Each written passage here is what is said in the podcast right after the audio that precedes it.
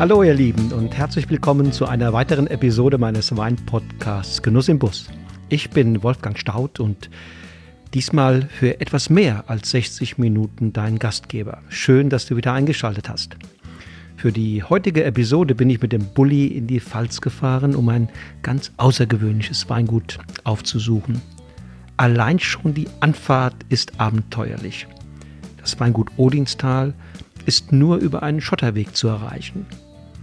Wenn man die letzten Häuser des Weindorfs Wachenheim hinter sich gelassen hat, führt der Forstweg zunächst durch einen Wald, dann an Rebbergen vorbei, immer steil nach oben. Nur im Schritttempo komme ich voran. Auf der Anhöhe endlich thront das Gut. Hier oben treffe ich mich mit Andreas Schumann, dem Betriebsleiter des Weinguts Odinstal.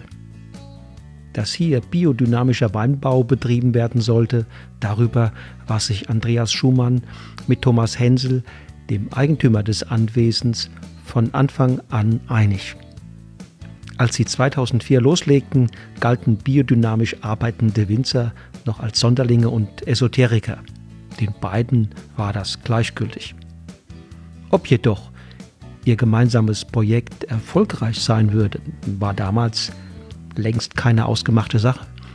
Denn erstens herrschen hier oben besonders raue Bedingungen für den Weinbau. Auf 350 Meter über dem Meeresspiegel ist es für Rotweine schon mal viel zu kalt und auch die weißen Trauben reifen vergleichsweise spät, in manchen Jahren bis zu 20 Tage später als unten im Tal. Und zweitens war Andreas Schumann damals noch ein weitgehend unerfahrener junger Winzer, der gerade erst in Geisenheim sein Studium abgeschlossen hatte.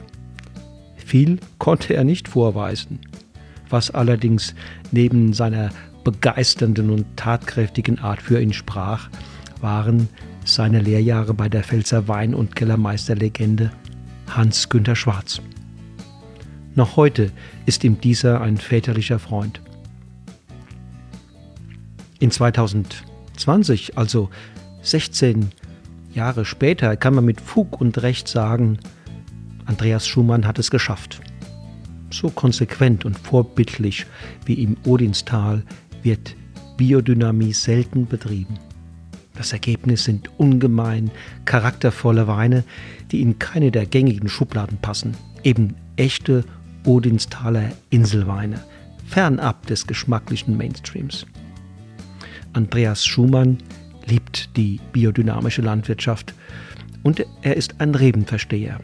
Das spürt jeder, der ihm auch nur eine kurze Zeitspanne zuhört. Die Reben und der Boden, auf dem sie wachsen und gedeihen, sind sein Leben, seine Leidenschaft. Im Odenstal hat er sein Glück gefunden und damit bereits seine Kinder angesteckt. Seine älteste Tochter hat gerade eine Winzerlehre begonnen. Hört selbst rein ins Interview und lernt mit Andreas Schumann einen tiefsinnigen und zugleich ungemein entspannten und sympathischen Zeitgenossen kennen. Unser Gespräch ist zudem eine perfekte Lehrstunde, die Welt der Biodynamie und ihre besondere Sicht der Dinge besser zu verstehen. Los geht's!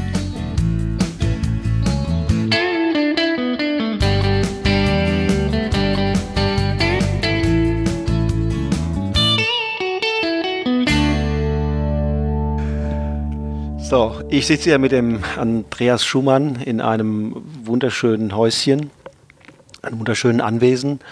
Äh, innen drin ein sagenhaft schön, schönes Ambiente und der Blick ist fantastisch. Äh, hallo Andreas, freue mich. Hallo Wolfgang. Äh, erzähl, doch, erzähl doch unseren äh, Hörern mal, an welchem besonderen Ort befinden wir uns hier gerade. Ja, wir sind im Weingut Odinstal. Das ist ein äh, ja, ein Weingut, aber gleichzeitig ein, ein Stück Land auch im, im, Herzen der Pfalz, an der Mittelhart, beziehungsweise hoch über der Mittelhart. Wir sind in äh, Wachenheim an der Weinstraße. Da hört normalerweise Weinbau bei ungefähr 200 Höhenmetern auf. Und dann beginnt der Wald. Und wir haben hier so eine Inselsituation auf 350, auf bis zu 350 Höhenmetern. Und äh, ja, im Prinzip äh, steht oben auf dem Berg eine klassizistische Gutsvilla und die Rebflächen liegen direkt außenrum. es können aber nicht nur Reben dazu, sondern auch ein paar ähm, Wiesen, die die Weinberge umgeben. Die, ähm, ja, das sind so Magerrasenwiesen, also sehr äh, vielfältig von den, von den Arten her. Ähm, wenig Aufwuchs, aber dafür eine sehr große Blütenvielfalt. Ja, und das ist einfach ein wahnsinnig schöner Platz. Man äh, überblickt die ganze Rheinebene bis zum Odenwald. Heute hat es gerade geregnet, da sieht man dann auch die Skyline von Frankfurt und den Taunus. Und, ja. und die habe ich gesehen, ist ein Steinbruch in der Nähe, ne? Ein alter. Ja, wir liegen im Prinzip direkt an der Gemarkungsgrenze zu Forst und äh, Forst äh, ist ja berühmt auch für seine Weinlagen und im Prinzip äh, erzählen die Forster Winzer auch immer sehr viel von ihren Basaltböden.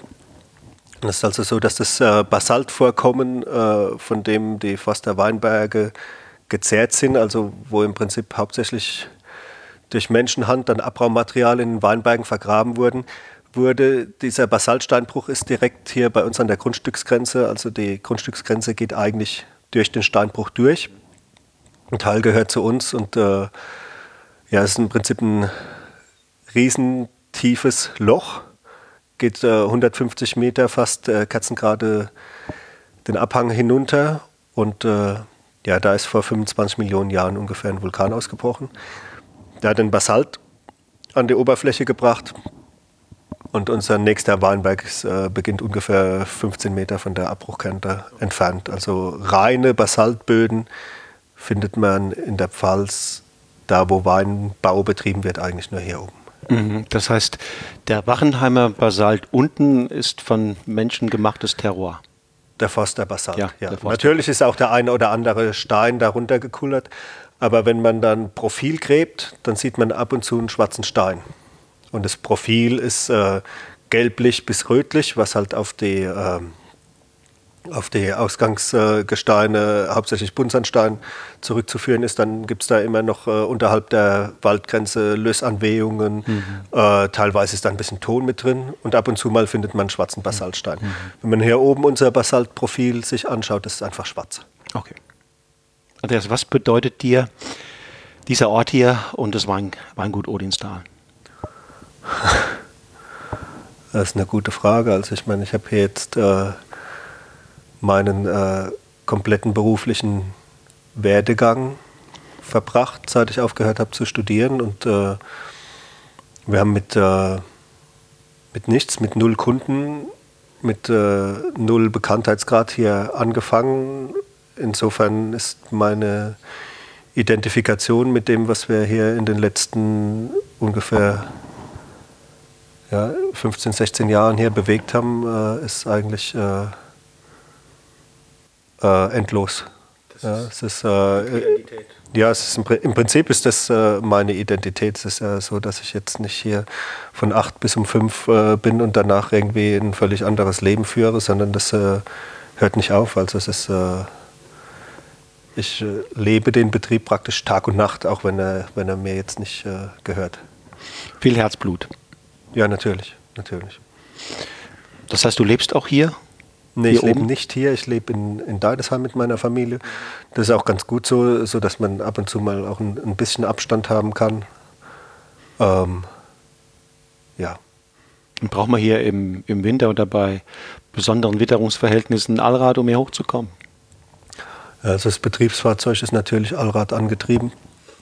Von dem her kann man mit dem fast immer hoch und runter fahren und wenn es mal nicht geht, haben wir, ein, äh, haben wir Schneeketten für einen Traktor und einen Räumflug und dann machen wir, kriegen wir die Piste auch in strengen Wintern immer so hin, dass man wenigstens mit Allradfahrzeugen fahren kann. Wobei der Schnee die letzten Jahre eher selten war.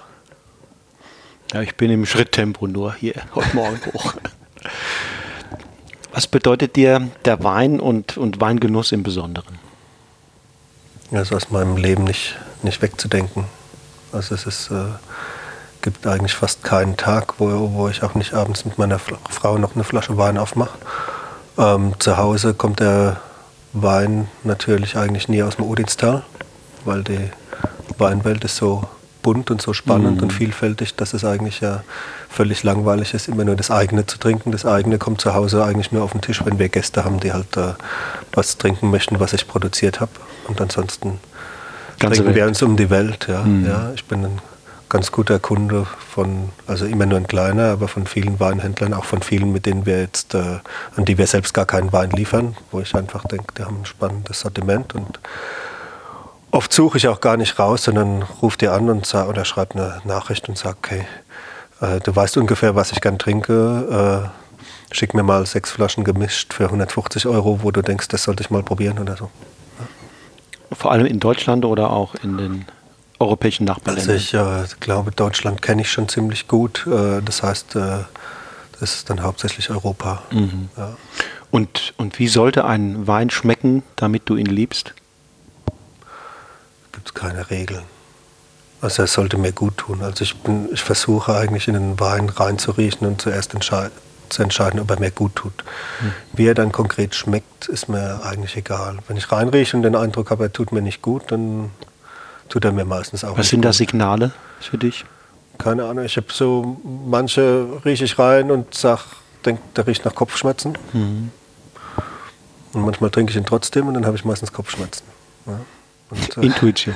gut, ich habe eine, eine gewisse Hemmschwelle, wenn die, also wenn er zu arg mäuselt, mag ich es nicht so gerne. Oder wenn er, wenn er zu viel Flüchtige hat. Flüchtige kann ich in, in Kombination mit viel Gerbstoff kann ich das ertragen. Was, was ich gar nicht trinken kann, ist, wenn er zu viel Schwefel hat. Das geht. Das geht nicht. Und je länger ich Wein trinke, desto schwieriger wird es auch, wenn der Wein eine aufdringliche Restsüße hat.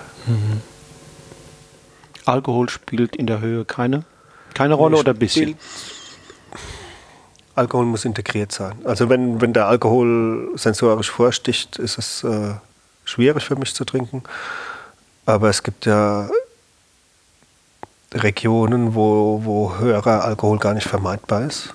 Äh, zunehmend äh, gehört ja Deutschland auch dazu, äh, sofern man reife Trauben ernten will. Und äh, ja, wenn der Alkohol integriert ist, äh, macht mir das nichts aus. Ja. Da trinke ich vielleicht unter Umständen nicht so viel, ne, weil irgendwann hat man eine gewisse Bettschwere erreicht. Äh, oder man trinkt einfach weiter, aber dann ist der nächste Tag nicht so effektiv meistens. Aber äh, prinzipiell, wenn der Alkohol, ich trinke gern, äh, gern Weine aus, äh, aus dem Friaul oder aus, aus äh, gerade über die Grenze nach Slowenien und so weiter, das, ist, äh, das hat halt Alkohol. Ja, aber es integriert, es ist ja meistens Maische vergoren und so weiter und dann äh, steht der Alkohol nicht neben dem Wein. Ne? Und wenn ich natürlich jetzt irgendwie, ein, keine Ahnung, bei Weißwein von der Rhone tue ich mir da oft schwerer oder wenn, wenn wir hier in Deutschland irgendwie was ganz Traumgepresstes haben, was halt dann per se wenig Extrakt hat und dann hat es 14 Alkohol oder mehr, dann wird es oft schwieriger. Ja. Das mag ich nicht so. Und wenn aus, aufdringliches Holz mag ich auch nicht. Aber ansonsten bin ich. Aber integriertes Holz, so wie im Burgund. Ja, wenn das Holz integriert ist, ist kein Problem. Kein Problem. Also ist, äh, ich mag halt eigentlich gern, dass man schmeckt, wo es herkommt. Und äh, Mhm. aufdringliches Holz gibt es auf der ganzen Welt, das überlagert alles. Also Ursprungstypizität wäre schon ganz gut. Ja, wäre schon ganz gut. Ja. gibt auch Weine, wo das irgendwie durch, durch die Machart wie Maische Gärung oder so ein bisschen überlagert ist, äh, was ich äh, trotzdem gerne mag. Wobei ich da ein Stück weit manchmal denke, das ist vielleicht auch, äh, da müssen wir noch lernen. Weil ich sag mal, bei, bei Rotwein unterhalten wir uns ja auch über die Herkunft und erkennen da eine Typizität, trotzdem, dass die manchmal richtig mächtig Gerbstoff haben. Und wenn wir jetzt einen Maische vergorenen Weißwein haben, also einen Orange Wein sozusagen, dann haben wir das vielleicht einfach nur noch nicht gelernt und noch zu wenig probiert, beziehungsweise da fehlt einfach der Kontext, weil alle anderen Weine aus der jeweiligen Region So oder Lage sind, halt sind. nicht Maische vergoren Ja. sind. Äh, Das heißt, es ist schwierig, sich da den Kontext zu erarbeiten. Man müsste dann einfach viel mehr Maische vergorene Weine aus dieser Region trinken und dann würde man vielleicht das auch lernen, da eine Typizität zu erkennen. Fällt uns noch schwer. Ja, aber ich denke, das ist eine, ist eine Sozialisierungsfrage. Wir sind mit äh, gerbstoffarmen Weißwein und gerbstoffreichen Rotwein groß geworden und haben darüber gelernt, irgendwie Typizitäten zu erkennen. Und dann muss halt erstmal lange genug und äh, vielfältig genug äh, Weißwein Maisch vergoren werden. Und dann kommen wir da auch drauf. Also ich sag mal, wenn, wenn wir jetzt äh, da irgendwas im Glas haben, können wir auch äh, aufgrund der Typizität äh, zum Beispiel Friaul erkennen. Das geht ja. Ja. Hast jetzt im Grunde schon ein bisschen in Richtung Produktionsprozedere ähm, ähm gesprochen. Ich habe vorhin gefragt, wie sollte ein Wein schmecken, dass er oder beschaffen sein, dass er dir schmeckt. Die andere Frage wäre, wie sollte wie sollte er gemacht sein, damit du ihn liebst? Gibt es da auch, sagen wir mal, bei dir Wertvorstellungen oder äh, äh, Kriterien, wo du sagst, okay, das. Also ich suche nach Balance im Wein. Eigentlich. Ja, dass er, dass er eine, eine schöne Ausgeglichenheit hat. Und das fängt natürlich von der Produktion her im Weinberg an. Wenn da keine Balance ist, wird es schwierig. Und äh, ja, für mich gehört es dann in der Produktion eigentlich dazu, dass man den Wein gehen lässt, dass man im Prinzip Wein im Optimalfall nur aus Trauben macht und die ganzen komischen Pulver weglässt, die da sehr verbreitet sind. Für mich gehört es dazu, dass der Wein die Äpfelsäure abbauen kann, dass er einen biologischen Säureabbau durchläuft. Ja. Und wie gesagt, dass er nicht, keine Ahnung, nicht gesäuert ist, nicht entsäuert ist, nicht äh, chaptalisiert ist äh, und die ganzen anderen. Also ich weiß nicht, für mich gehören irgendwie, ja, ich finde, es ist so einfach, wenn man gute Arbeit im Weinberg gemacht hat, ohne Zusätze und Pulver zu arbeiten, wenn man dem Wein dann auch noch ein bisschen Zeit gibt, seine Balance zu finden. Dass ich eigentlich, äh, ja, passt das in meine Wertvorstellungen, diese ganzen Enzyme, Hefe, Schönungspulverchen, der Gerbstoff raus, geschönt und richtig wieder reingekippt und so. Das passt irgendwie nicht in meine Wertvorstellung von Wein. Das ist, passt, wenn ich einen Markenwein produzieren will, ja, also der dann ähnlich wie Coca-Cola oder eine Levis Jeans, immer gleich ist, jedes Jahr, keine Jahrgangsschwankungen und so weiter. Äh, das ist ja ein, ein Getränk für mich, das man auch mal trinken kann, wenn das, wenn das gut gemacht ist, aber wo ich mir jetzt irgendwie keine tieferen Gedanken drüber mache. Ne? Das hat dann nichts mit Herkunft zu tun. Also ich denke immer, wenn, wenn, wenn ich nach Herkunft und Jahrgang suche, ja, dann kann ich ja nicht anfangen, irgendwie, keine Ahnung, wenn es ein warmes Jahr war, dann ist es doch normal dann, dass der Wein wenig Säure hat. Dann kann ich doch da nicht Säure reinkippen. Dann habe ich doch den Jahrgangscharakter negiert. Oder, keine Ahnung, es war halt trocken und dann werden halt nicht so viele Stickstoffverbindungen eingelagert. Wenn ich dann hinterher äh, Stickstoff ins Fass kippe, dass die Hefe besser gärt, dann habe ich doch den Jahrgangscharakter negiert. Oder in einem warmen Jahr ernten wir früher, kommen die, sind die Trauben wärmer, im Keller ist es noch wärmer, dann gärt es schneller. In einem kühlen Jahr ernten wir später, Trauben kälter, kälter Keller, gärt es langsam. Wenn ich dann die ganze Gärtemperatur äh, am Computer irgendwie steuere und Wärme und Kühle und so weiter und so fort, dann hat der Wein ja nichts mehr. Also Wieso machen das so viele? Weil, weil, weil, die, weil sie den Konsumenten das nicht zumuten wollen, diese, diese Variation über den Jahrgang? Ja, im Prinzip schon. Und weil der Konsument das eigentlich auch nicht will. Ich sag mhm. mal, die Zielgruppe, die unseren Wein trinkt, ist ja ver verschwindend klein. In Relation zum Gesamtweinmarkt. Geht ja eigentlich darum, wir, wir haben ja irgendwie die, die ganze Forschung, die für die Branche gemacht wird, forscht ja nicht nur nach Produktionsmethoden im Weinberg und im Keller, sondern wir haben ja auch Marktforschung. Ja, und die Marktforschung sagt genau, kann uns genau sagen, wie der Wein ungefähr schmecken muss, dass er möglichst vielen Leuten schmeckt. Also die sagt uns praktisch, was der Mainstream ist. Mainstream jetzt gar nicht negativ gemeint, sondern wie muss der Wein schmecken, damit ich ihn möglichst gut verkaufen kann. Also braucht er irgendwie, keine Ahnung, um irgendwas mal in den Raum zu schmeißen, braucht er 12,5 Alkohol.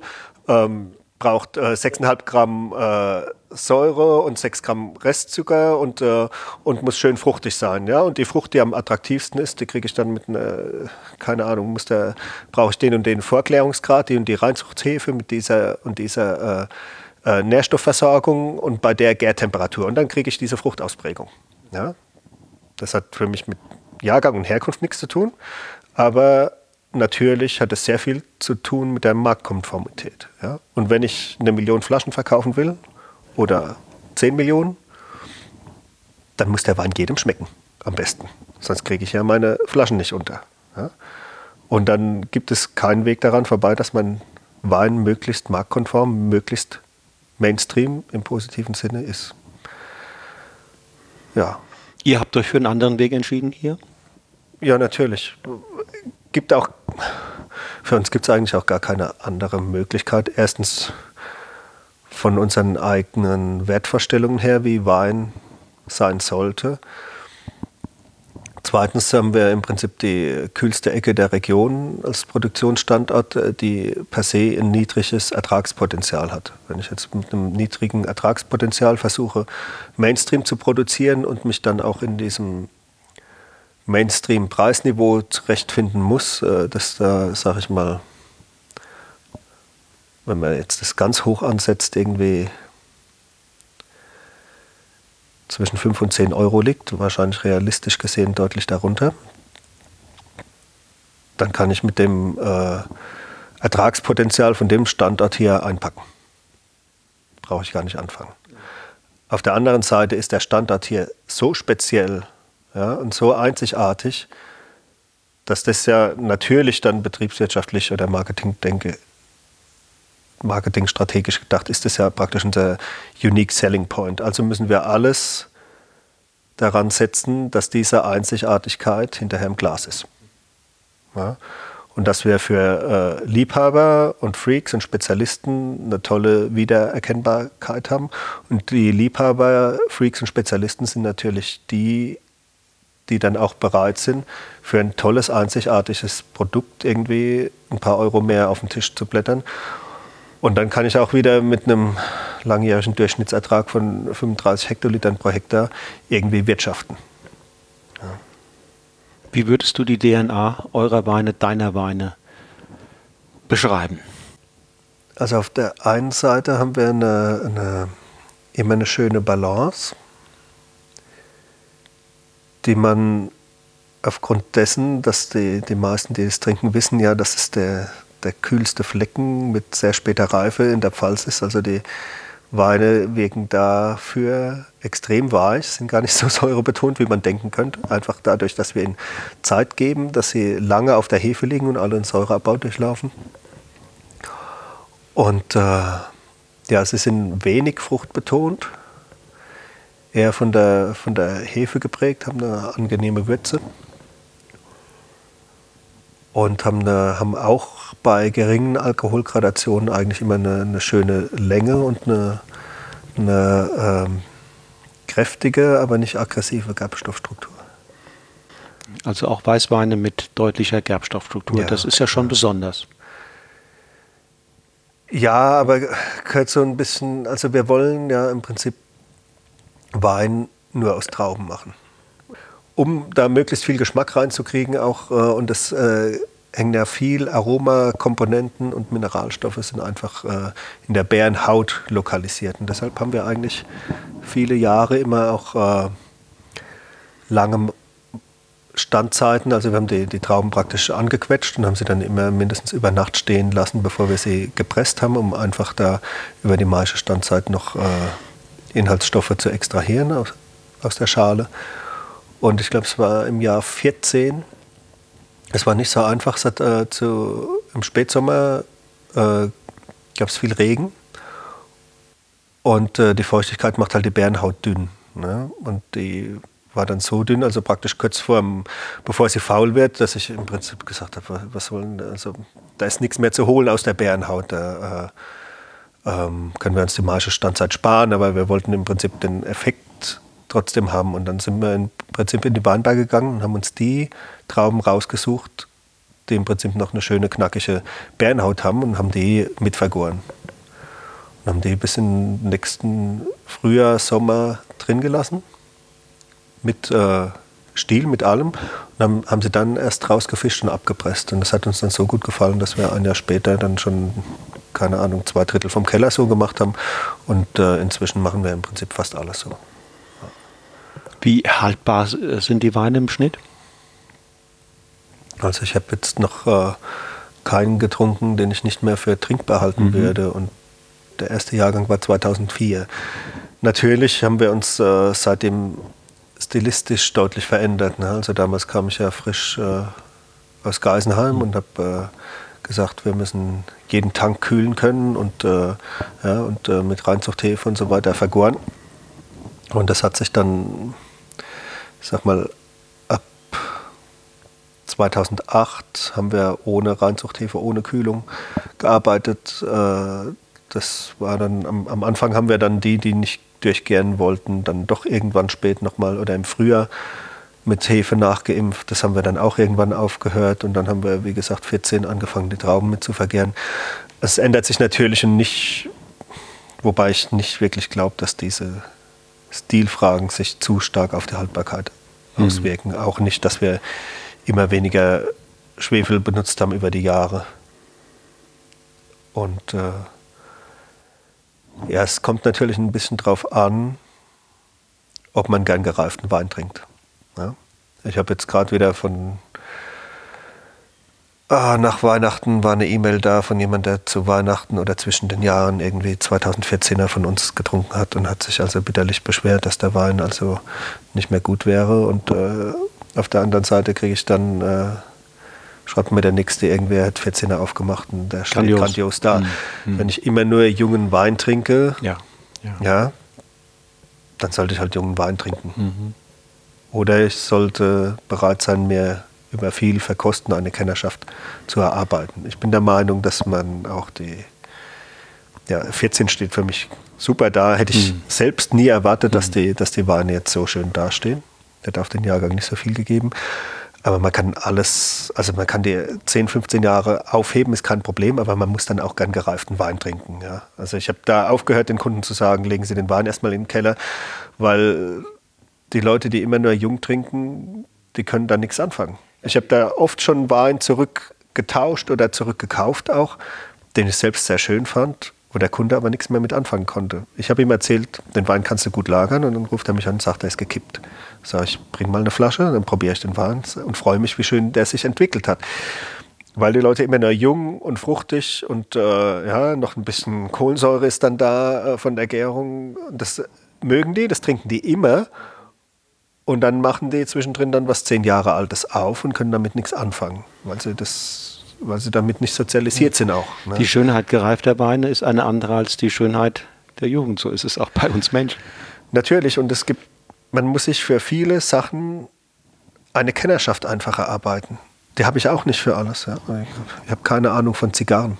Das für mich stinkt das, wenn ich irgendwo reinkomme. Aber es ist, wenn man sich da eine Kennerschaft erarbeitet und dafür begeistert, dann gibt es da die feinsten Unterschiede. Das gleiche, keine Ahnung, Whisky ist ja auch so ein Thema. Für mich ist Whisky Schnaps. Ich habe keine Ahnung davon. Ne? Und wenn ich das, ja, aber ich muss, man müsste ja erstmal irgendwie ein paar hundert trinken, bis, bis es anfängt, irgendwann Klick zu machen, dass man, wo sind die Unterschiede, wo sind die Feinheiten, was gefällt mir, was gefällt mir nicht so. Und so ist es mit, den, mit dem gereiften Wein mhm. auch. Viele Menschen, die gerne Wein trinken, werden immer wieder damit konfrontiert, dass die Weine doch letztendlich so unterschiedlich schmecken können. Wir haben zwar der anderen Seite manchmal auch einen gegenteiligen Prozess, den wir international beobachten, dass der Geschmack teilweise ähnlicher wird. Aber trotzdem fragen sich viele, wie kommt eigentlich der individuelle Geschmack eines Weins zustande? Ist das eher Klima? Ist das Boden? Sind das die Rebsorten? Ist das der Winzer oder Kellermeister? Kann man das irgendwie für ein Stück weit gewichten oder hängt alles mit allem zusammen? Es hängt alles mit allem zusammen. Es ist extrem komplex. Ja? Also natürlich spielt der Boden eine Rolle. Äh, die Pflanzenernährung spielt eine Rolle. Es spielt natürlich eine Rolle, ob, ich, äh, ob die Rebe irgendwie seit 100 Jahren tief im Boden verwurzelt ist irgendwie oder ob die erst ein paar Jahre da steht. Ähm, und dann, ob sie wirklich dann aus, tief aus dem Boden irgendwie äh, versucht, äh, das Wasser und die Nährstoffe zu bekommen, die sie braucht. Oder ob das aus dem Tropfschlauch und aus dem Düngersack kommt.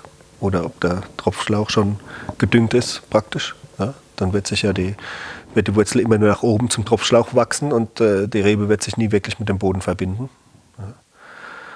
Jeder Standort ist anders. Ähm, ja, die Rebsorten sind anders. Es gibt tausend Faktoren. Die, die Bewirtschaftung ist anders. Die Erntetechnik ist unterschiedlich von äh, Handernte in fünf Durchgängen, jede Traube nochmal rumgedreht und alles ins Feinste sortiert, hinterher nochmal auf den Sortiertisch bis mit der, äh, mit der Erntemaschine alles runterkloppen, ist ja auch alles möglich. Ja, und dann ja. äh, kann ich, äh, ja, es gibt äh, Leute, die immer im alten Jahr schon abfüllen, ja, das macht natürlich auch was mit dem Wein irgendwie und dann muss irgendwie dann schon trinkbar gemacht werden und die, die nächsten lassen die Weine drei Jahre im Keller liegen, bis sie abfüllen. Dann Holzfass, Stahl. Wie gesagt, dann habe ich, äh, es gibt ja tausend Möglichkeiten einzugreifen und das ist natürlich auch eine kulturelle Entscheidung, wenn man äh, nicht eingreift. Ja, und das verändert alles den Wein massiv. Würdet, würdest du dein oder euer äh, Prozedere als interventionsarm bezeichnen? Natürlich ist es interventionsarm. Ja, also wer, wer, wenn die Gebinde im Herbst gefüllt sind, machen wir im Prinzip nichts mehr, bis auf, wenn die Hauptgärung rum ist, füllen wir die bei. Vorher werden sie überschäumen und wir wollen äh, keinen zu oxidativen Weinstil haben. Deshalb wollen wir die Oxidation an der Oberfläche im Gebinde verhindern und deshalb füllen wir die bei. Und dann passiert ja erstmal nichts mehr äh, bis zu einer Zeit, wo viel, viele Weine schon lange abgefüllt sind, nämlich irgendwann im, im frühen Sommer bis im richtigen Sommer, je nach äh, Gebinde, verkosten wir das immer wieder, holen wir dann die mitvergorenen Trauben raus und pressen die ab und geben den Presswein wieder dazu. Und dann passiert wieder lange nichts und dann wird im Prinzip kurz vor der neuen Ernte werden die Weine, die wir filtriert, filtrieren wollen, werden filtriert. Die Weine, die Schwefel kriegen sollen, kriegen eine ganz kleine Dosis Schwefel und dann wird im Prinzip ein, zwei Wochen bevor die neue Ernte losgeht, wird gefüllt. Fertig, das ist im Prinzip alles. Also es gibt, äh, ich habe ja manchmal den Eindruck, dass in großen Betrieben, wo es extra Kellermannschaften gibt, dass die ja ihre Arbeitsplätze rechtfertigen müssen. Da wird der Wein von da nach da gepumpt und wird nochmal ein Abstich gemacht irgendwie, damit die was zu tun haben. Ja? Gibt ja manchmal fachlich gar keinen wirklichen Grund, warum der Wein jetzt bewegt werden muss. Aber ja, die Leute wollen ja auch nicht unnötig da sein. Mhm. Manche Kellerleute gehen ja auch nicht sogar in den Weinberg. Im Weinberg gibt es immer Arbeit, sag ich. Also euer, eure Art, den Wein zu machen im Weinberg und im, und im Keller, läuft ja unter dem Begriff Biodynamie. Ist Biodynamie vielleicht sogar, ohne jetzt zunächst mal in die Tiefe zu gehen, eine zeitgemäße Antwort auf ähm, die großen Herausforderungen im Zuge des Klimawandels? Also es gibt ja definitiv da sehr große Herausforderungen, wo die Landwirtschaft einen entscheidenden Beitrag in positiver und negativer Richtung leisten kann. Ja. Von dem her würde ich das auf den landwirtschaftlichen Teil des Weins äh, beziehen und sagen ja. Im Keller ist natürlich die Frage überhaupt, was ist Biodynamie? Ich würde aber sagen, wenn man eine gute biodynamische Landwirtschaft gemacht hat, dann äh, braucht man im Keller eigentlich nichts mehr zu tun. Ja? Ähm, oder fast nichts. Ja, aber in, in, der Landwirtschaft haben wir wirklich die, die Chance, irgendwie was zu tun, was zu tun, äh, damit die Artenvielfalt nicht noch weiter zurückgeht, äh, was zu tun, dass das Grundwasser nicht noch weiter verseucht wird. Und wir können über einen vernünftigen Bodenaufbau dazu beitragen, dass wir äh, Kohlendioxid aus der Luft äh, wegholen und den Boden wieder binden, indem wir den Humus erhöhen. Wenn wir mehr Humus im Boden haben, äh, haben wir gleichzeitig äh, weniger Probleme mit äh, Trockenheit im Sommer, weil der Humus das Wasser sehr gut, das im, Winter ja in der Regel noch in ausreichendem Maß vorhanden ist, dann kann der Humus das Wasser speichern. Das heißt, wir haben da weniger Probleme. Ja. Wir können über, über Begrünung, ich sage immer, es ist ja ganz einfach, wir haben das alle in der Schule gelernt, Photosynthese. Wo eine grüne Pflanze wächst, wird CO2 verarbeitet, das C wird in die Pflanze eingebunden ja, und Sauerstoff äh, kommt wieder raus. Ist das Beste, was unserem Klima passieren kann. Das heißt, überall, wo eine grüne Pflanze steht, bewegen wir was in die richtige Richtung. Überall, wo offener Boden vorhanden ist, geht es in die andere Richtung. Weil das, der Kohlenstoff, der im Boden gebunden wird, da wieder äh, freigesetzt wird ja, und äh, Nährstoffe mobilisiert werden, die dann bei viel Niederschlag dann auch wieder ins Grundwasser gewaschen werden können. Bei, auch bei moderatem Niederschlag, wenn der Boden falsch bearbeitet ist, können, kann der oberflächlich äh, über Erosion abgespült werden. Und dann kommt der. Ihr öffnet den Boden gar nicht? Nee, also unser aktuelles System sieht vor, dass wir mit äh, Direktsaaten arbeiten. Und offenen Boden gibt es im Prinzip nur direkt unterm Rebstock, um zu verhindern im Prinzip, dass der äh, Aufwuchs da in den Drahtrahmen reinwächst. Das heißt, ein schmaler Streifen unterm Rebstock wird bearbeitet, mechanisch. Und in der, in der Reihe haben wir immer grün. Das heißt, ich meine, die einzige Bearbeitung, die da stattfindet, ist hauptsächlich im Winterhalbjahr durch die Wildschweine. Aber nicht aktiv durch uns. Und das ist auch nur sehr oberflächlich. Ja. Aber ansonsten versuchen wir da mit Direktsaaten zu arbeiten, teilweise mit äh, Leguminosen, um die Nährstoffversorgung für die Reben sicherzustellen. Leguminosen sind Pflanzen, die in Symbiose mit äh, Bakterien Luftstickstoff binden können. In der Luft haben wir ja 80 Prozent Stickstoff, ist der wichtigste Pflanzennährstoff, aber die Pflanzen kommen nicht dran. Und die einzigen, die sich den zunutze machen können, sind Leguminosen. Das sind also alle Kleearten, alle Hülsenfrüchtler und so weiter. Und ähm, die sehen wir gezielt ein. Und wenn die absterben, wird, ist der Stickstoff praktisch in der Bodensubstanz für die Rebe auch verfügbar. Und dann sehen wir natürlich noch jede Menge verschiedene Pflanzen ein, die blühen sollen, die im Prinzip für eine Insektenvielfalt im Weinberg sorgen sollen, weil da, wo Vielfalt ist, äh, nehmen einzelne Insekten nicht überhand und können schädlich für die Rebe werden, sondern äh, wir haben dann immer eine große Vielfalt an Insekten im Weinberg, sodass äh, durch ein stetiges Fressen und Gefressen werden praktisch die schädlichen, für, den, für die Rebe schädlichen Insekten nicht überhand nehmen.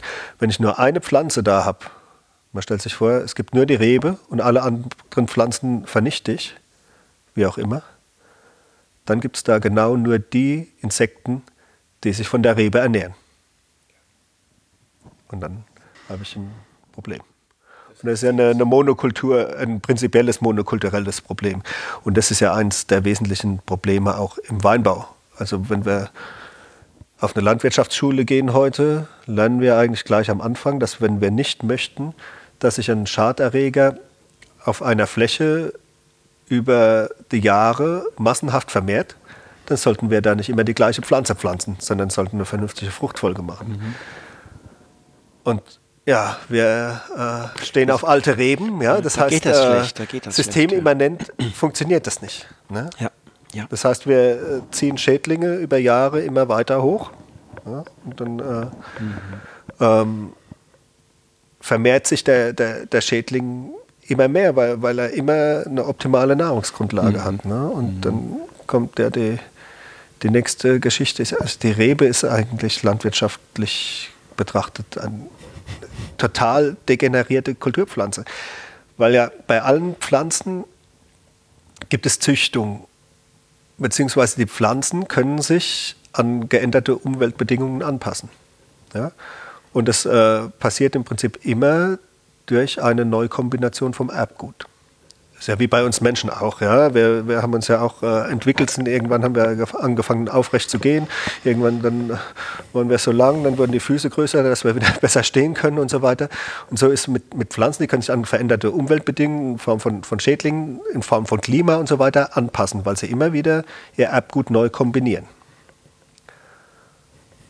Bei der Rebe ist das nicht der Fall. Die wird seit Jahrhunderten vegetativ vermehrt, weil sie ist halt genetisch nicht sehr stabil und wir hätten die Rebsorten nicht mehr. Also wenn ich jetzt einen, Riesling einen Samen vom Riesling aussehe, dann kommt da kein Riesling raus. Da kommt vielleicht, äh, ich weiß nicht mal, ob das wieder eine zwittrige Pflanze gibt, kann auch eine männliche oder eine weibliche rauskommen. Es kann sein, dass die fast gar keine Trauben trägt. Es kann sein, dass sie äh, äh, rote, weiße, sonst was für Trauben trägt. Die können völlig ungenießbar sein. Die Trauben kann gar kein vernünftiger Wein draus werden oder es kann super sein oder wie auch immer. Aber die Rebsorte wäre weg. Ne? Also haben wir da das nächste Problem. Ne? Und dann machen wir ja, wir, wir machen keine Fruchtfolge. Also wir könnten ja wenigstens dann sagen, äh, wenn da mal 30, 40, 50 Jahre Reb, Reben drauf gestanden haben, ja, pflanzen wir da mal was anderes hin, dass der Boden von der Rebe. Nein, wir erzählen was von Terroir und machen jahrhundertelang äh, die gleiche Kultur auf den gleichen Boden. Also es ist äh, landwirtschaftlich betrachtet eigentlich die, die schwerste, schwierigste Kultur und die, die am meisten eigentlich äh, degeneriert ist. Äh, deshalb, deshalb brauchen wir auch Pflanzenschutz. Ja? Und äh, es wird immer gesagt, die Pilzkrankheiten oder was auch immer, die Schädlinge werden immer aggressiver werden. Ich glaube einfach, die, die Rebe degeneriert auch immer mehr, mhm.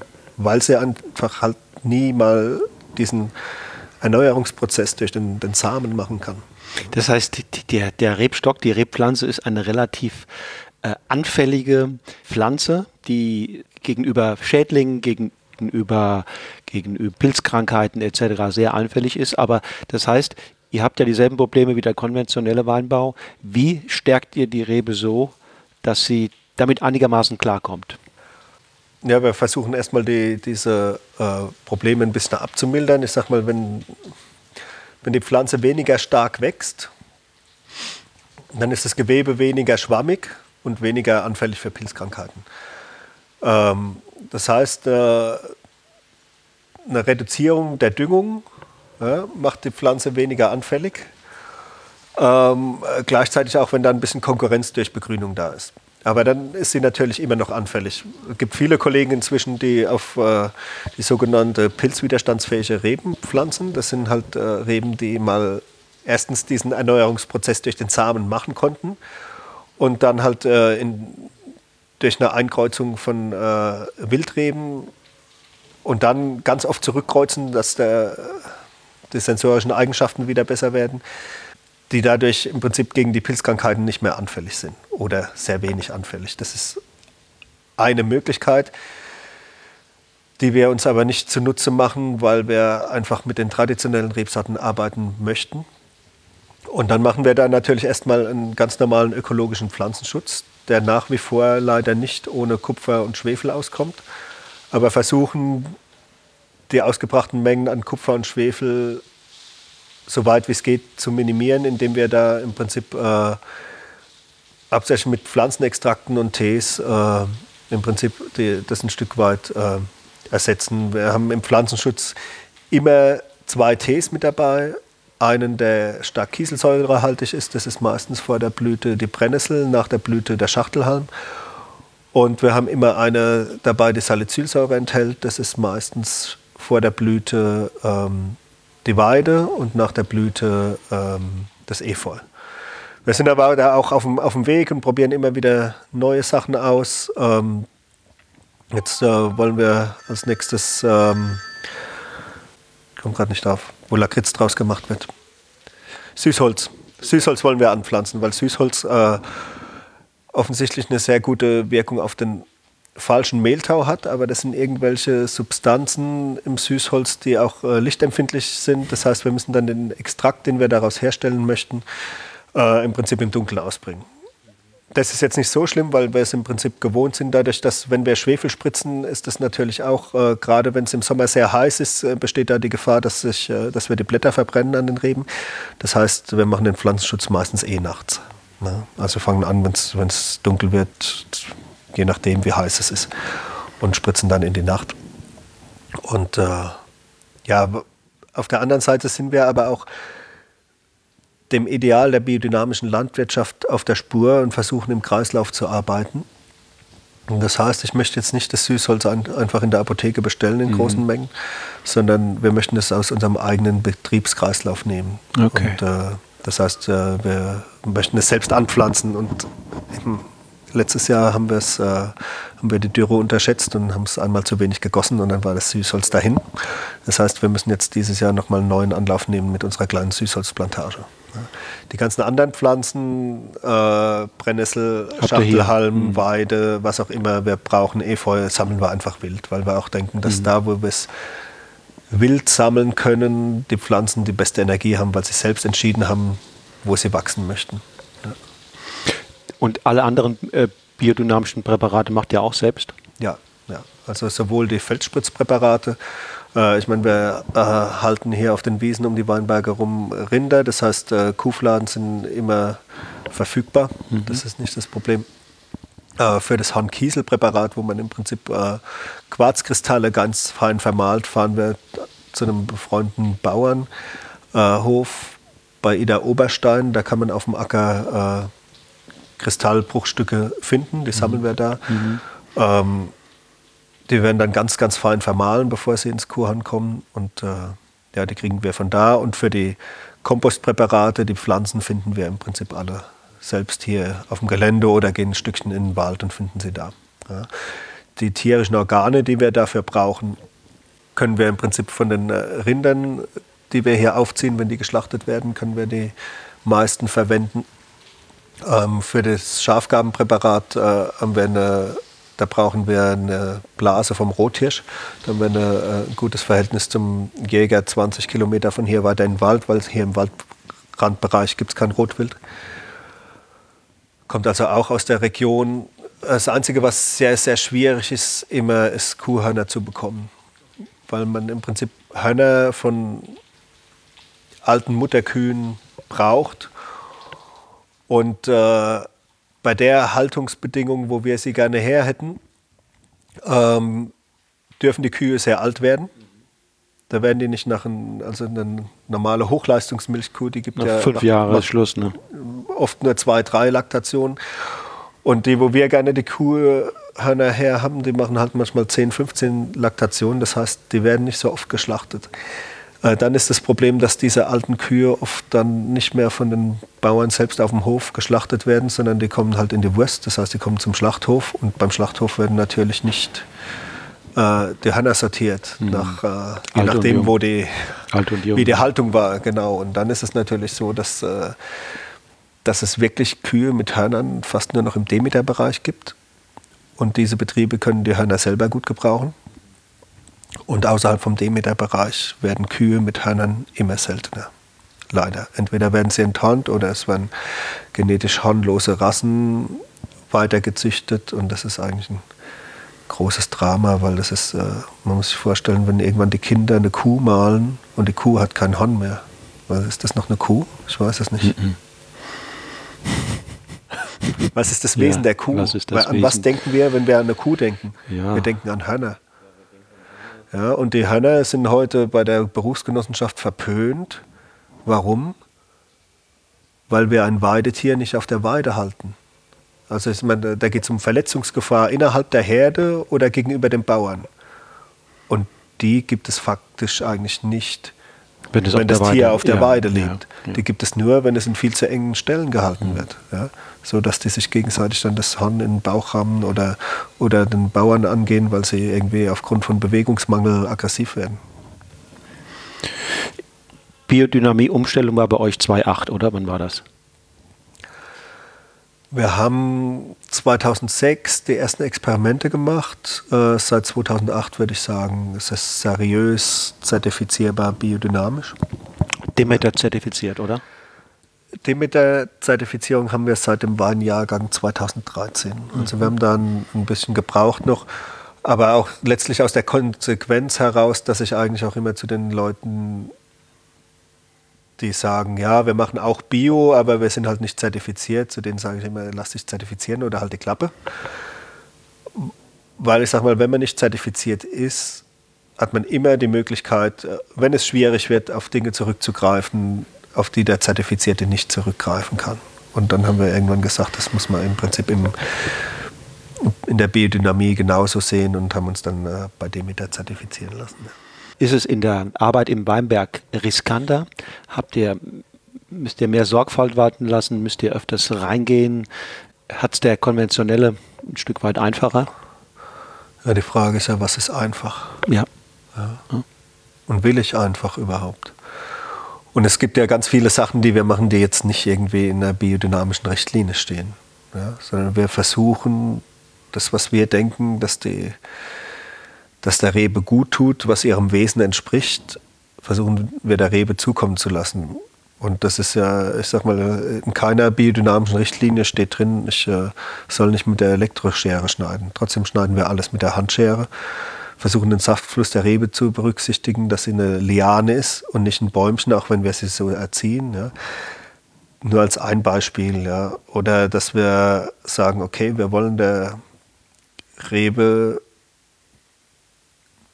nicht die Triebspitze abschneiden, weil die, die Triebspitze ist ein, ist ein essentielles Organ der Pflanze.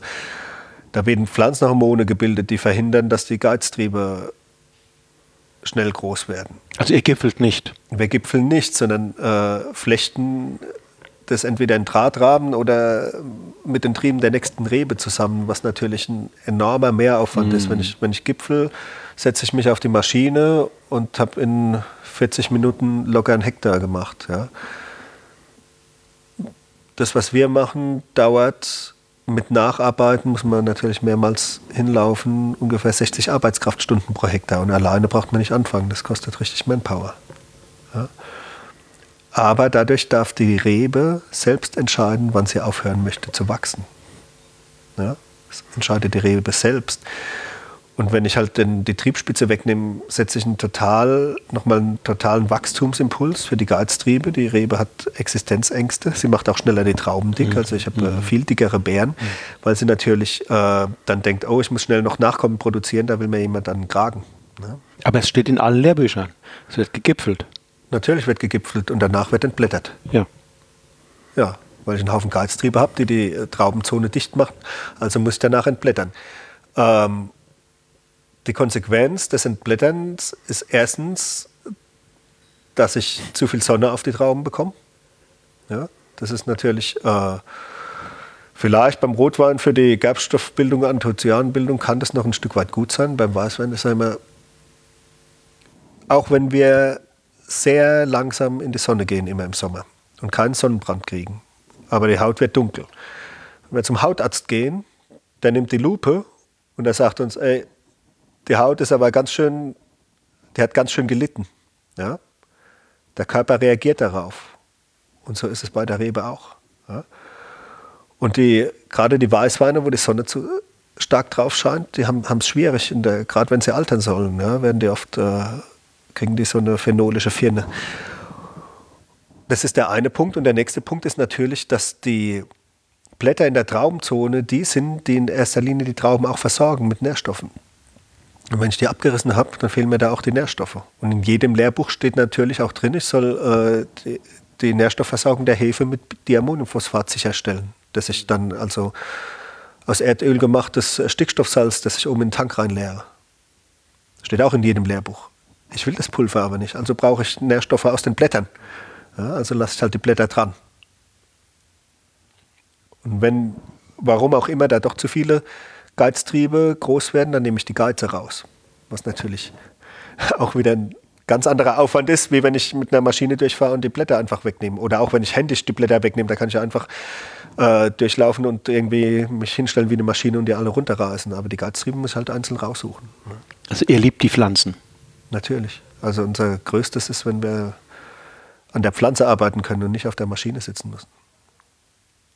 Das ist die, das ist die Arbeit, mit der die, wo die Qualität entsteht. Und auch, ich bin auch der Überzeugung, dass die Pflanze die Zuwendung merkt, die ihr zuteil wird. Und die Pflanze merkt auch, ob da, ob da Menschen an ihr arbeiten. Ja? Am besten noch welche, die gut gelaunt sind und eine positive Stimmung ausstrahlen. Und äh, am besten noch singen oder was auch immer. Oder ob da eine Maschine mit riesen Vibrationen und Krach an ihr vorbeifährt. Verändert so eine Arbeit ähm, im Weinberg überhaupt mit der Natur auch den Menschen selbst? Natürlich, natürlich. Also ich sag mal, ein, ein, ähm, ein Weingut wird ja nicht äh, biodynamisch durch irgendein Zertifikat, sondern das äh, wird oder ist biodynamisch durch die Menschen, die da arbeiten. Ja.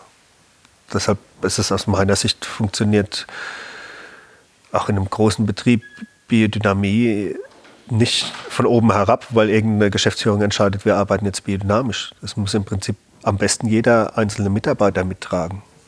Zumindest die, die leitenden Mitarbeiter. Wenn das nicht der Fall ist, dann, dann funktioniert es auch nicht. Weil dann wird irgendwie nach irgendeinem Kochrezept oder nach irgendeinem Kalendereintrag oder weil es irgendeiner mal gesagt hat, wird dann äh, zweimal im Jahr ein Präparat ausgebracht. Also ich kann richtlinienkonform ich kann das Hornmistpräparat mit einem Fladenpräparat kombinieren.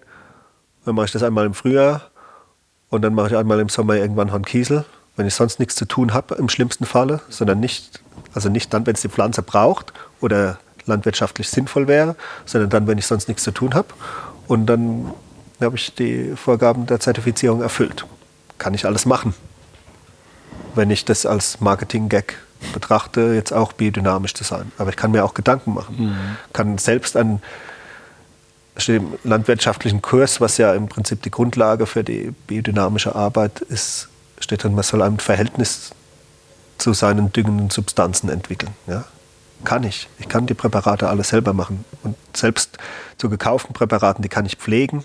Ja, die müssen ja gelagert werden irgendwo. Das bedarf einer gewissen Pflege und ich kann das, äh, kann die Feldspritzpräparate kann ich selbst dynamisieren und dabei irgendwie dabei sein, was da entsteht. Ein Verhältnis dazu entwickeln. Also kann ich, steht mir frei. Aber ich kann auch eine Rührmaschine reinhängen. Also am Anfang ist die Entscheidung, diesen Weg einzuschlagen. Und ich denke, da weiß man noch gar nicht, was dann auf dem Weg passiert. Überhaupt gar nicht. Ne? Es ist auch ein Weg. Also ja. es ist ja jetzt nicht so, dass ich, dass ich der Überzeugung bin, so wie wir das heute machen, machen wir das die nächsten Jahrzehnte auch. Sondern es gibt immer, es gibt immer noch Ideen, was wir, keine Ahnung, was wir in der Präparatearbeit verbessern können, was wir im, gut, viele Ideen hängen einfach nur mit Manpower zusammen, wo wir sagen, das müssen wir noch besser hinkriegen, da müssen wir irgendwie schneller werden, dass wir das in der Zeit hinkriegen, weil wir uns jetzt mehr Personal nicht leisten können gerade oder was auch immer. Ja. Da gibt es immer noch, noch Ideen, wie wir uns weiterentwickeln können. Das ganze Tierthema ist, ist auch ein, ein total aktuelles für uns. Also ich meine, es gibt im Demeter-Verband, was ja ein landwirtschaftlicher Verband ist, gibt es teilweise Bestrebungen zu sagen, es ist im Moment so, dass die Sonderkulturen eine Ausnahmeregelung haben. In allen anderen Betrieben müssen Raufhutterfresser gehalten werden. Ja? Es ist, man kann nicht Demeter-Betrieb sein, ohne dass man Raufhutterfresser hält. Mindestens 0,2 Großvieheinheiten pro Hektar und nicht mehr als 2,0 Großvieheinheiten pro Hektar. Und im Moment gibt es für die Sonderkulturen eine Ausnahme. Es gibt aber auch Bestrebungen, dass, das, äh, dass die Ausnahme fällt. Mhm. Als Sonderkultur gilt der Wein. Genau. Wein, Gemüse. Inzwischen müssen Gemüsebaubetriebe ab 10 Hektar Betriebsgröße auch Rauffutterfresser halten. Was für ein Gemüsebaubetrieb natürlich schon sehr groß ist, ne? die dann irgendwie, keine Ahnung, teilweise drei Ernten auf der gleichen Fläche pro Jahr haben. Aber nicht, uns geht es ja nicht um die Zertifizierung. Die Frage ist ja, was verändert sich im Weinberg durch die Präsenz eines Nutztieres? Ja? Es kann natürlich ganz praktische Erwägungen haben, wie das, äh, wenn man Hühner drin hat, die vielleicht einen Rompenspanner oder eine Kirschessigfliege auffressen oder was auch immer. Ne? Oder dass, ein, ein, äh, wenn ich Schafe drin halte, äh, ich weniger Rehverbiss habe, weniger Probleme mit Mäusen, weil die Nester zusammengetrampelt werden. Und ich natürlich den wertvollen Schafdung dann im, im Weinberg habe. Ja? Das sind ganz praktische Erwägungen. Aber ich sag mal, wenn, ich, wenn wir jetzt da raus auf die Wiese gucken, es ist Winter, keine Tiere da, es ist einfach nur eine Wiese. Und wenn wir im Sommer da hingucken und eine Kuh steht auf einmal da. Also die eine Wiese ist eine fundamental andere Wiese, ob da jetzt eine Kuh steht oder nicht. Wenn wir da oben über die Wiese laufen, egal zu welcher Jahreszeit, ist da die Wiese. Und auf einmal ist dann Reh. Die Situation ist komplett anders. Ja? Das heißt, die, die Landschaft wird irgendwie beseelt. Ja? Es zieht Seelenleben ein und das ist äh, wichtig auch für, die, ja, für den Weinberg. Das kann sich da sehr positiv auswirken. Und prinzipiell haben wir ja nicht nur, sag mal, hier auf dem Berg ist die Situation ein bisschen anders zum Glück. Aber wenn wir jetzt runtergehen zwischen dem Waldrand und dann einige Kilometer nach unten, ja, beziehungsweise bis in die Rheinebene, es gibt hier in der Region keine Tierhaltung mehr. Also gibt natürlich ein paar wenige Ausnahmen. Aber es ist also erschreckend, wie wenig äh, mhm. Tiere man oder sie findet irgendwo in Stellen statt. ja. mhm. Aber man sieht keine Tiere in der Landwirtschaft. Ja.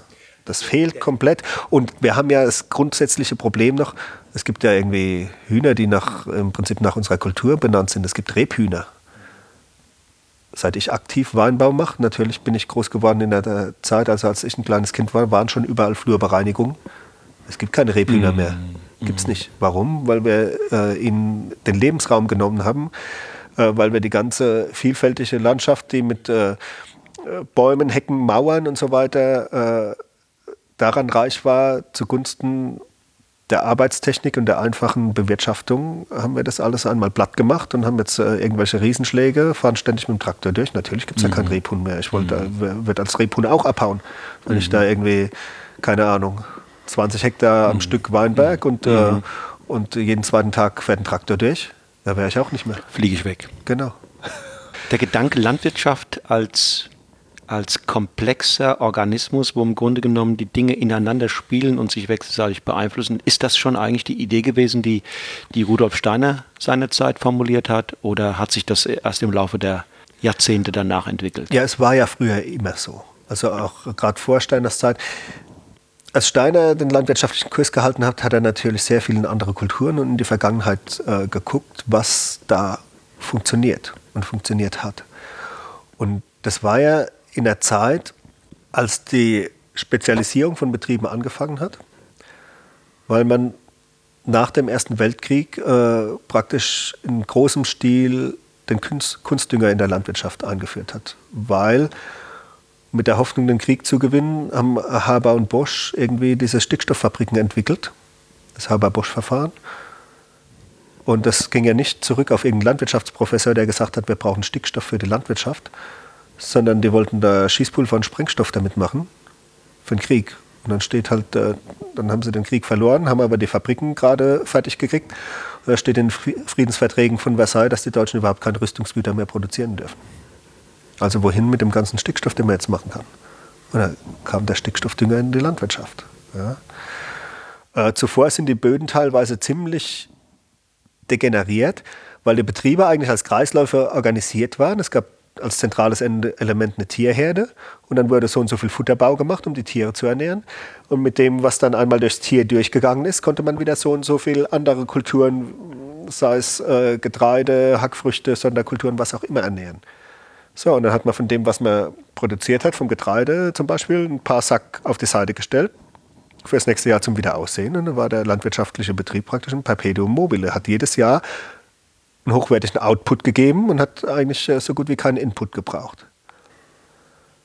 So, und dann kam aber, äh, als die Haber-Bosch-Fabriken noch nicht funktioniert haben oder noch nicht da waren und der Salpeter knapp wurde für die Wehrmacht, weil natürlich äh, die normale Salpeterquelle in Chile übers Meer abgeriegelt war von den Alliierten, ist teilweise die Wehrmacht in die landwirtschaftlichen Betriebe und hat den Mist beschlagnahmt, um da, um da Salpeter rauszuholen.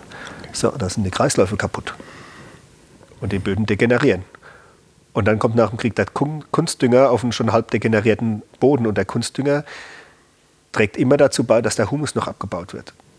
So, und dann haben die Landwirte, also es waren ja nicht irgendwelche kleinen drei Hektar Popellandwirte, sondern die haben zum Teil viele hundert Hektar gehabt. Die haben dann den Steiner gefragt, ob er nicht aus seiner Geisteswissenschaft heraus ein paar Ideen hat, weil sie merken einfach, dass ihre äh, Kreisläufe durcheinander gekommen sind. Ja, und dass die Futtermittelqualität durch die, diese Art der Landwirtschaft schlechter geworden ist. Dadurch haben sie mehr Tierkrankheiten. Ja? Und, äh, und natürlich nicht nur die Futtermittelqualität, sondern auch die Lebensmittelqualität ist schlechter geworden. Ja? Und dann hat er halt im Prinzip ein paar Anregungen gegeben, wie zum Beispiel, dass man zurück muss zur äh, Kreislaufwirtschaft und dass man sich für einen Betrieb sehr genaue Gedanken machen muss, äh, schier eine Wissenschaft davon entwickeln muss, wie viele von welchen Tieren optimal sind für welche Landwirtschaft. Ich meine, das ist ja, und eine Kuh ist ja nicht eine Kuh. Ja? Wenn man auf irgendwelche richtig saftigen Weiden geht oder Regionen, die, die sehr fruchtbar sind, ja, haben die Kühe relativ kleine Hörner. Wenn man in die Steppe geht oder ins, äh, ins Hochland, wo die Landschaft sehr, sehr karg ist und die Kuh gerade noch genug Futter findet, bevor die Kuh weg ist und das Schaf kommt oder die Ziege, ja, es gibt ja Weideland, das dann für Kühe nicht mehr fruchtbar genug ist, das sind dann Schafe. Oder dann, wenn es noch krasser wird, Ziegen. Ja? Aber da, wo die Kuh noch ist, gerade so, hat sie riesengroße Hörner. Das hat ja einen Grund. Ja? Also man muss sich da viele Gedanken machen, was, was dann wohin passt und wie viele von welchen Tieren, wie viele Kühe, wie viele Schafe, wie viele Pferde sind das richtige Maß für, eine bestimmte, für einen bestimmten landwirtschaftlichen Betrieb.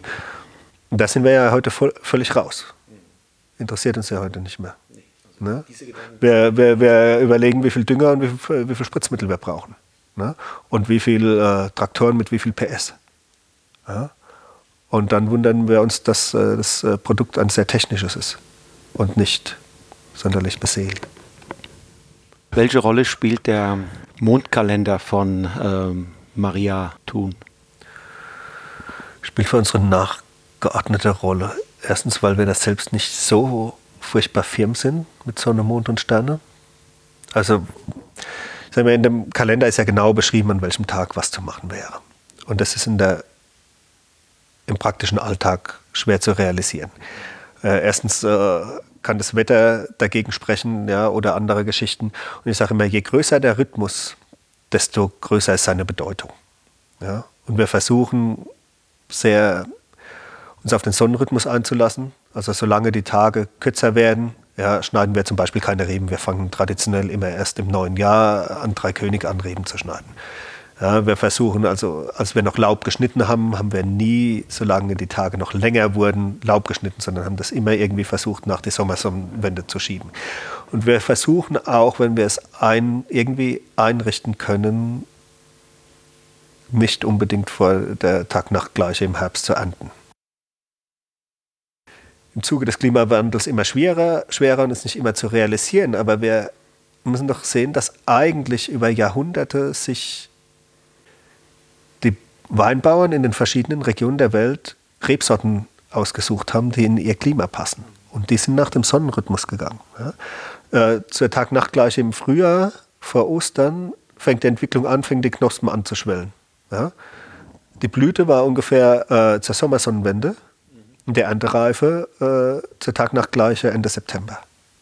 So, das war fast in allen Weinregionen der Welt hat man Rebsorten gesucht, die in dieser Region in diesem Sonnenrhythmus leben. Und das ist jetzt futsch mit dem Klimawandel. Und ich habe keine Lösung dazu, weil durch diese lange Zeit, die das so funktioniert hat, gehören ja diese Rebsorten zu unserer regionalen Identität. Mhm.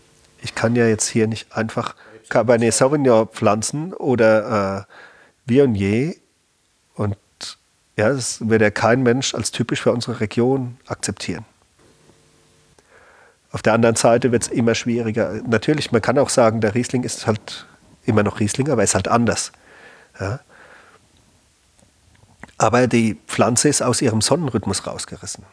Jetzt nochmal als Beispiel. Dann der nächste Rhythmus ist dann der Mond, der ein, eine nächste Stufe, eins kleiner. Ja. Natürlich zieht der Mond am Wasser. Ja, ist ja völlig offensichtlich, wenn man an die Küste geht. Äh, wässrige Prozesse sind Wachstumsprozesse. Das heißt, wenn ich expansive Prozesse, Wachstum stimulieren will, kann ich das besser äh, zum Vollmond hin und das Gegenteil natürlich zum Neumond hin. Ja. Und wenn es dann noch kleiner wird, dann wird es schwierig, die, diese Sachen in der Praxis umzusetzen. Das Einzige, was wir respektieren, ist, wenn irgendwelche sehr ungünstigen Konstellationen sind, wie Planetenknoten oder so. Äh, an den Tagen machen wir dann keine, keine Arbeiten am Rebstock oder mit dem Wein im Keller. Dann wird halt äh, etikettiert oder was auch immer. Ja. Aber dass wir jetzt irgendwie irgendwas nur an Fruchttagen machen oder nicht. Ich, ich kenne Kollegen, die sagen dann irgendwie, ich will nur an Fruchttag, Frucht- und Blütentagen schneiden irgendwie. Dafür fangen sie irgendwie äh, im halben November schon an zu schneiden, weil sie sonst nicht fertig werden, weil der Frucht- und Blütentag mhm. ist ja nicht jeden Tag. Mhm. So. Die nehmen also diesen ganz kleinen, täglich wechselnden Rhythmus dann wichtiger als den Sonnenrhythmus. Oder sie wollen nur in der Pflanzzeit äh, schneiden, das ist dann die, die Hälfte, dann nehmen sie aber den Mondrhythmus wichtiger als den Sonnenrhythmus. Ich bin halt der Meinung, je größer der Rhythmus, desto wichtiger ist er. Aber kann man sicher auch anderer Meinung sein. Es ist ja, kann ja nicht überall gleich sein, auch in der Biodynamie nicht. Den, den Verbrauchern, das beobachte ich zumindest, wird es immer wichtiger, nicht nur wie der Wein schmeckt, sondern auch wie er gemacht wird. Sie beginnen sich zu interessieren für die Prozesse äh, des Entstehens, sind sensibel ähm, auch für Umwelteinflüsse, für ähm, besondere negative Eingriffe in diese Prozesse. Welche Rolle spielt für euch äh, der Gedanke der Nachhaltigkeit im Produktionsprozess, der über das hinausgeht, was ihr sozusagen direkt unter dem Label Biodynamie betreibt? Ja gut, das ist natürlich eine, also spielt für uns selbstverständlich eine sehr große Rolle. Weil wir natürlich wollen, dass äh, viele Generationen nach uns noch das tun können, was wir auch tun. Ja. Sieht im Moment nicht danach aus, ja, weil wir eine, halt in dieser Größenordnung, in der wir arbeiten, versuchen wir natürlich unseren Anteil zu leisten. Aber wenn sich die Welt nicht grundlegend ändert, dann sieht es halt nicht so aus, als ob das noch sehr lange geht mit dem Planeten. Aber in der Größenordnung, was wir tun können, sind wir dann natürlich sehr bemüht, versuchen natürlich äh, erstens Humus aufzubauen, um dann äh, unabhängiger zu sein von, von äh, gerade von Niederschlagsverhältnissen. Ähm, versuchen die Reben möglichst alt werden zu lassen, auch die Anlage alt werden zu lassen. Das heißt, äh, muss ja irgendwie wirtschaftlich bleiben. Das heißt, wir planen nicht, dass wir irgendwie einen Weinberg irgendwann roden und neu pflanzen, sondern Fehlstellen werden äh, ersetzt. Äh, wir arbeiten seit fünf Jahren oder sechs Jahren mit Simoniten Zierch für den sogenannten sanften Rebschnitt, um im Prinzip die Stöcke äh, in Würde altern zu lassen und äh, so, dass sie vital bleiben und äh, dass die holzbesiedelten Pilzkrankheiten nicht so gute Möglichkeiten haben. Ähm, ja, das sind so die, die wesentlichen Geschichten für uns und versuchen natürlich auch wirtschaftlich nachhaltig zu sein. Das erfordert dann leider auch ein gewisses Preisniveau, aber dafür können auch äh, alle Mitarbeiter vernünftig bezahlt werden. Ich glaube, da sind wir weit über den Durchschnitt. Mhm. Gehört ja auch im Grunde genommen zu dieser Thematik. Ne? Natürlich, ja. natürlich. Also äh, Nachhaltigkeit hat auch immer eine soziale, soziale. Komponente. Ja. Wenn ich da nur irgendwie mit äh, schlecht und schwarz bezahlten Osteuropäern arbeite, dann ist das nicht sozial nachhaltig. Aber wenn ich die Leute vernünftig bezahle, dann muss ich das auf der anderen Seite vom Kunden wiederkriegen. Ja. ja. Und das ist natürlich äh, schwierig, wenn ich äh, bei 35 Hektolitern pro Hektar und ungefähr 1000 Arbeitskraftstunden pro Hektar muss der Wein ein gewisses Geld kosten, ohne dass wir da irgendwie super reich werden dabei. Ist auch Ressourcenschonung ein Thema, also im Bereich der Verpackung, ist Spritz für Maschinen etc., Flaschen vielleicht auch sogar?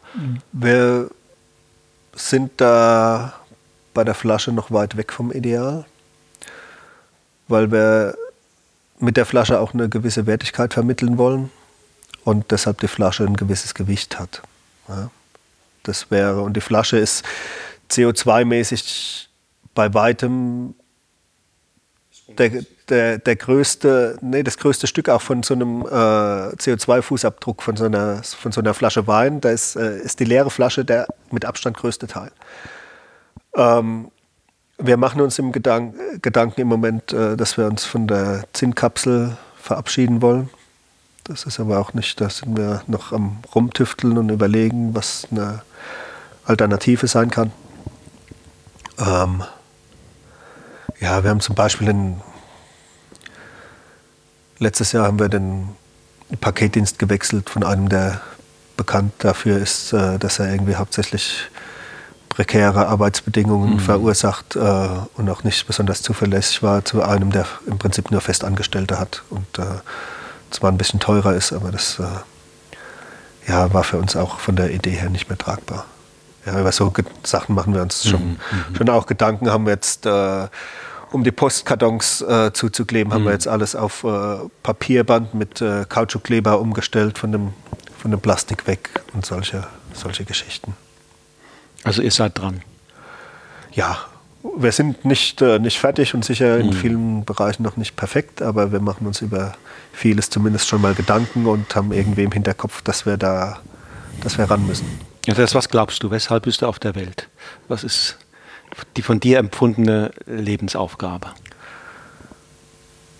Ach, weiß ich gar nicht genau. Also ich versuche natürlich in, im Berufsleben da irgendwie äh, das so gut zu machen, wie es irgendwie geht. Was auch immer gut sein mag, das kann ja ein anderer völlig anders finden, dass was anderes gut ist. Und äh, was natürlich ein bisschen schwierig ist, dann immer zu vereinen damit, dass man gerne auch ein guter äh, Familienmensch und Vater sein will für die Kinder. Weil man natürlich, wenn man das eine so gut macht, wie irgendwie geht, dann kaum Zeit für das andere bleibt. Und das äh, muss man immer versuchen, da ein bisschen den Spagat zu finden. Mhm.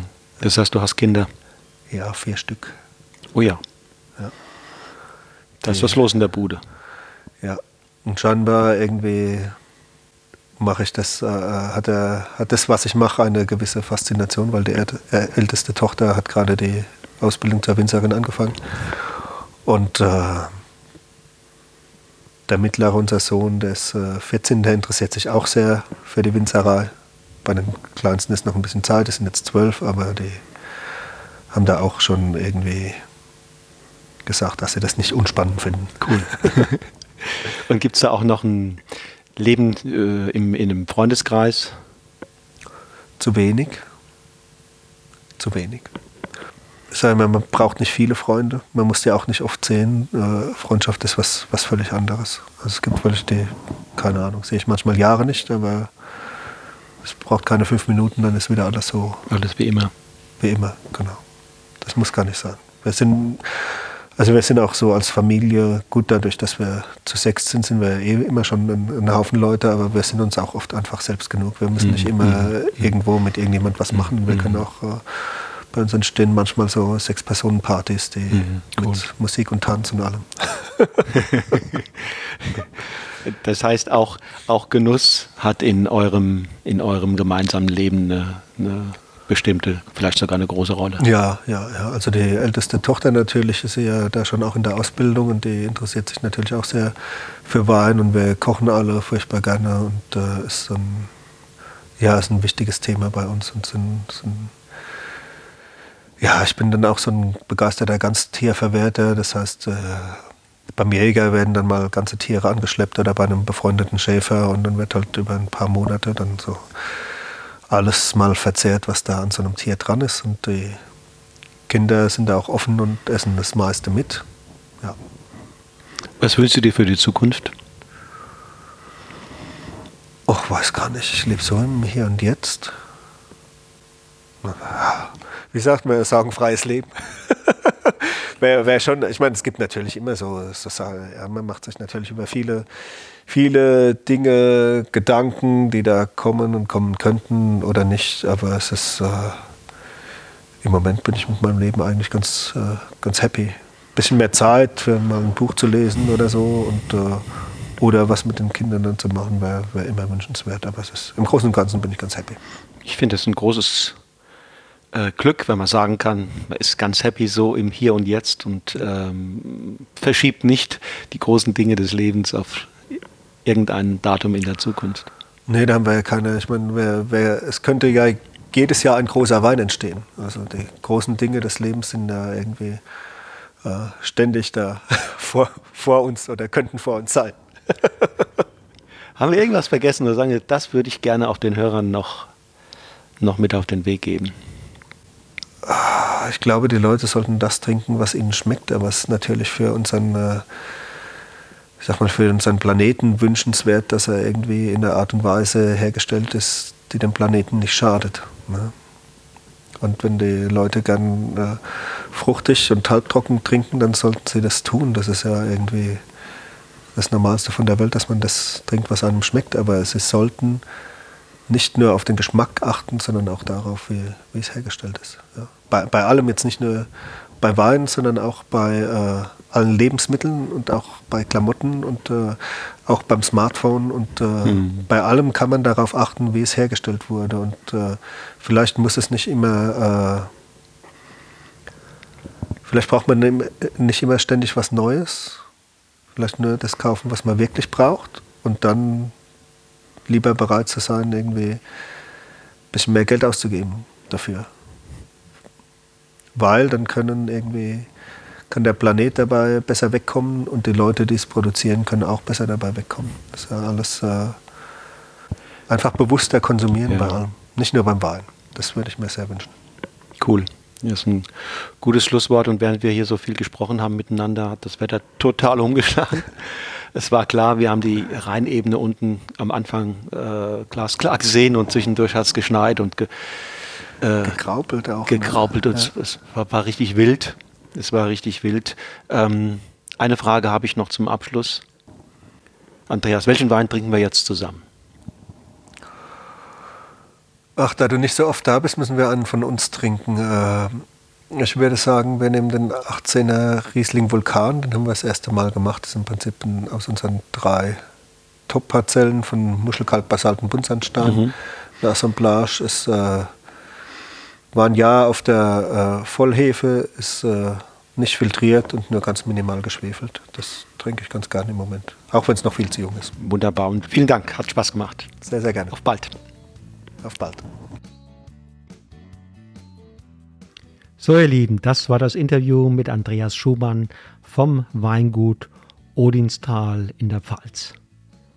Wenn ihr Lust auf seine Weine bekommen habt, dann ist ganz sicher das Genuss im Buspaket ein perfekter Start. Zwei Weine hat Andreas ins Paket gepackt. Den 2018er Odinstal Silvaner Nackt und den 2018er Odinstal Weißburgunder 350 über Normal 0. In den Shownotes findet ihr wie immer alles, was ihr wissen müsst, um dieses Paket zu bestellen. In genau 14 Tagen treffe ich mich mit Katrin Wind, Katrin Wind, einer jungen Garagenwinzerin, die in der Nähe von Landau quasi von 0 auf 100 durchgestartet ist. Sie hat das Weingut ihrer Eltern übernommen und binnen kürzester Zeit völlig umgekrempelt. Mit ihren Weinen sorgt sie bereits nach wenigen Jahren für so viel Furore, dass auch die Fachzeitschrift der Feinschmecker auf sie aufmerksam wurde und sie kürzlich als Newcomerin des Jahres nominierte.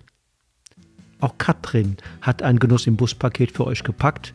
Mehr dazu in den Show Notes. Ich empfehle es.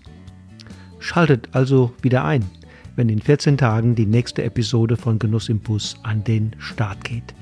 Bis dahin, lasst es euch schmecken. Tschüss und auf Wiedersehen.